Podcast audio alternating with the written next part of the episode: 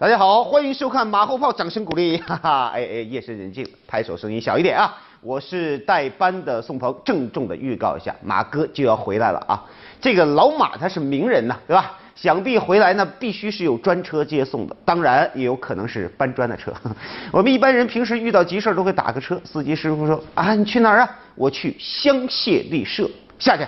出租车不去法国，其实也不用急啊，中国也有。中国不仅有香榭丽舍，还有爱丁堡、曼哈顿、卡布奇诺、罗马家园，这些都是在广州的大楼盘啊。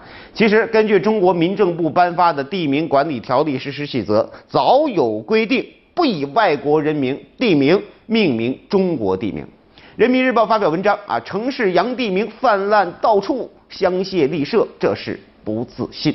如果啊，国外的游客请一位热情好客的市民留个地址，以便以后交往啊，市民留的地址是某市戛纳风情街或者泰晤士小镇，你说外国人他会有什么样的看法？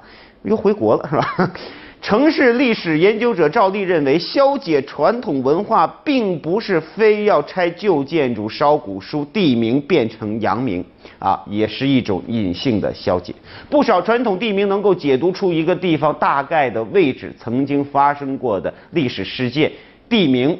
承载了一个地方的地理、历史、文化信息。盲目的去使用洋地名，会造成传统文化的断代。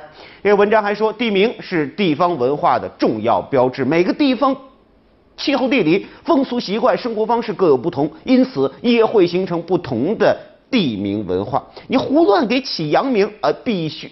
会破坏这些文化的传承啊，对不对？对洋地名的追逐啊，不仅容易迷失自我，还照见了一种懒惰的思维，更折射出一种文化的不自信。哎，对于这事儿呢，你说透着不自信啊，这是好像有那么一点啊。要不起名咋都是欧洲、北美呢？反正我是没见过有叫内罗毕花园的，或者叫津巴布韦大道的，或者叫刚果豪庭啊，这个。叫百慕大绿洲的也没有，估计一回家就找不着了。换个角度啊，国外有没有用中国元素命名的？还 China Town 啊，这其实这不止啊，法国、俄罗斯用咱们伟人的名字命名的街道、广场比比皆是。这个津巴布韦就有一条孙逸仙大马路，新加坡还有李白大道和杜甫大道，马来西亚有一条郑和将军路，就连这个纽约曼哈顿啊，这么繁华的地方。都有一段街道叫做林则徐路，哎，启阳地名大多是新发展的楼盘，哎，商人逐利，啊，他得揣度消费者这个的心理呀，是吧？那你们喜欢媚洋是不是？哎，我哎我就叫洋名，哈哈，你喜欢啥我就叫啥啊。反过来，如果我们的城市建设的好，我们的历史保护的好，我们的知名的地点，我们伟大的人物纪念的好。啊，让我们每一个人都觉得，哎呀，我们能和他们在一块儿，那是玉有荣焉。哎，那你觉得他还会起洋名吗？哎，到那个时候，杨果芒啊芒阳光芒果烫啊，这一楼盘的名字，那可能就会变成阳光芒果屯了。换个话题，前两天知网的事儿闹的是沸沸扬扬，有研究生说了啊，研究生啊，没有知网，论文没法写了。一个资料网站上不去了，论文没法写了。这研究生说，哼，也是啊。这知网每天上面据说啊，发表近五万篇文章，那是为啥写不了了？你懂的啊，肯定是因为别人在研究什么你不知道了，自己没办法另辟蹊径了。研究生们啊，这个大学里除了有论文，还有科研，科研是有经费的，是吧？中国纪检监察报发文，象牙塔里容不下老虎，怎么着呢？据报道，复旦大学医学院动物实验室原正副主任这个敖红黄爱民，利用职务之便，采取这个提供虚假发票入账、伪造课题组人员签名等方式中饱私囊，那中饱私囊给我气的嘴都瓢了啊！这个一审法院认定两人共同贪污一百四十七万元，两人分别被判处十年、十二年有期徒刑。如果说心理的失衡是他们行为偏离轨道的开始，那么科研经费管理制度的不完善就是导致刹车失灵的最关键的因素。吃喝拉撒睡都能靠经费，这样的流行语虽然夸张，却从侧面暴露了科研经费管理存在的漏洞。找发票报销套经费，是司空见惯的路径啊。文章继续说，偷梁换柱搞经费也是屡见不鲜的招数。象牙塔里容不下老虎、苍蝇，科研殿堂不允许有蛀虫侵蚀。不少人曾将象牙塔视为清水衙门，然而一而再、再而三的出现科研经费乱象，却表明世上没有清水衙门，只有漏洞可钻，就会滋生腐败的土壤。仅靠信任和尊重。并不足以让大学科研院所风清气正，相反，把制度的笼子关紧，把管理的漏洞堵上，让科研经费晒在阳光下，才能肃清科研经费腐败带来的不良影响。是的，其实我们都听说过，现在导师不叫导师，叫科研包工头啊。这个教授啊，知名专家呀，学科带头人呢，他们手里有权力啊，能拿到项目，但是。他自己能有多少时间呢？于是交给学生啊，哎，的确是给学生机会啊，但是更因为什么？因为学生是廉价劳动力呀。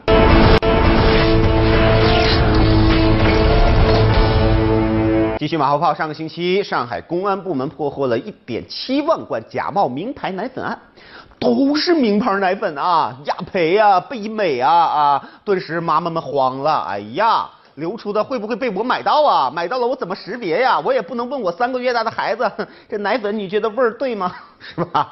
针对大家的疑虑和恐慌，国家食药监总局发公告表示，冒牌奶粉经办案机关检验。符合食品安全标准，我的天哪！听完这个消息以后，我是一则以喜，一则以忧。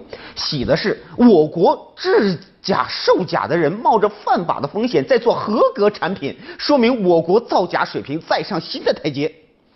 忧的是，假冒啊，这个假货符合国家食品安全标准，那么我们之前买的那些真的。算不算花了冤枉钱啊？当然，我这是开玩笑啊。南方都市报发表社论，监管部门表态要避免引发争议。对于冒牌食品经办案机关检验符合食品安全标准这一表态，至少存在两方面争议。第一，发言人特别指出冒牌奶粉符合国家标准，目的是为了公众的情绪维稳哈。但是很显然，食药监管。对食药监管部门啊，本身没有公众情绪维稳的职能，或者说以公众情绪稳定为目的的信息发布方式本身是存有争议的。更适合的方式是应该如实公布所有信息，通过与媒体的科学问答来消除疑虑。第二个，这一表态反映出对假冒产品轻描淡写的态度也不合适。啊，尽管发言人还指出，生产销售冒牌婴幼儿乳粉属商业欺诈、侵犯知识产权的违法犯罪行为啊，一经发现，不论其质量是否合格，是否对公众健康构成威胁，必须对涉案乳粉立即扣缴，一律销毁。但这话的重点依旧不在食品安全，而是商业竞争。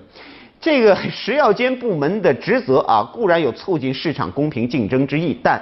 把公平竞争的重要性置之于食品安全之上，难免会让人感到惊讶。媒体的传播、当事企业的及时回应，都会对公众的情绪产生影响。这种回应背后的逻辑，当然不是基于专业监管的信息数据披露，而更多的是为了维护公众的情绪，反而陷入了欲速则不达的境地。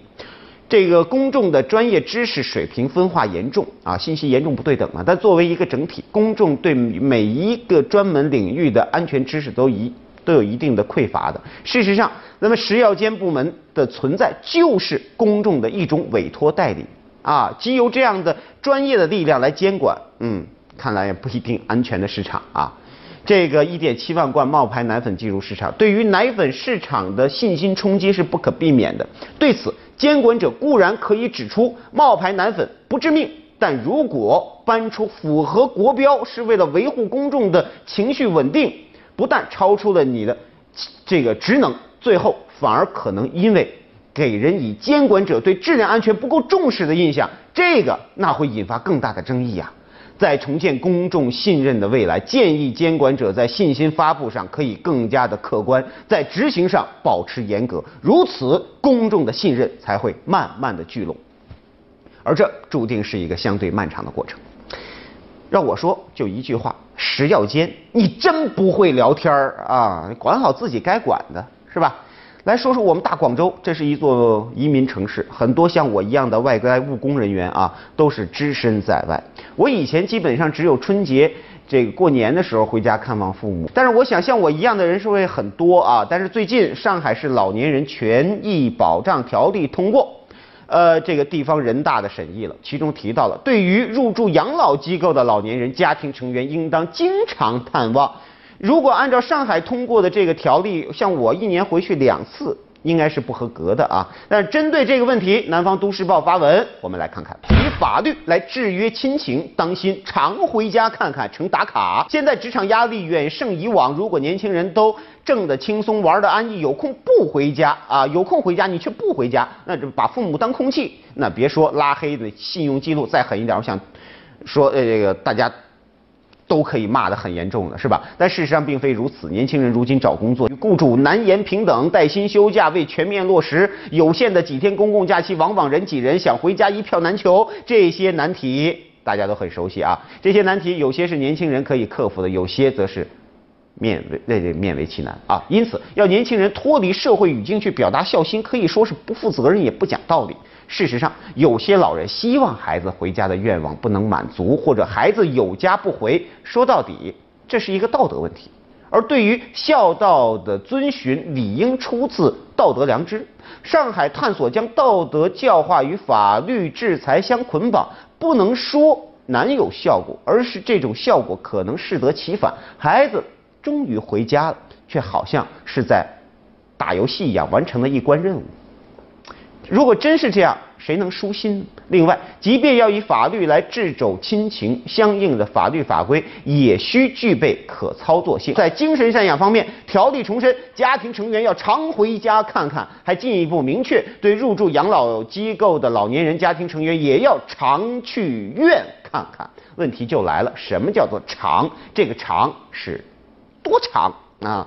去了见一面就走算不算？还是必须停留一定的时间？这都是要根据习俗明确，嗯，否则呢就会留待解释的空间就变得很大，甚至探视会变成打卡啊，按一下，哎，有谁啊？就这个能回谁不想回，是吧？我觉得家就是那个小的时候你想离开，长大以后也回不去的地方。默默无语两行泪，你来我往吧。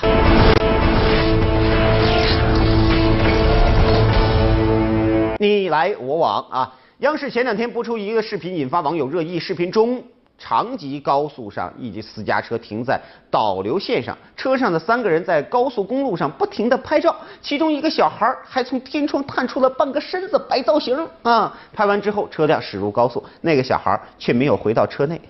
看看网友们是怎么说的：这是作死的节奏啊！命都是自己的，自己都不珍惜，神仙也保不了你啊！还有人这么说的，这已经不是出行不文明了，而是有点拿自己跟他人的生命开玩笑了。视频里车牌号还挺清晰的，没啥好说的啊。交警叔叔上门罚款扣分吧。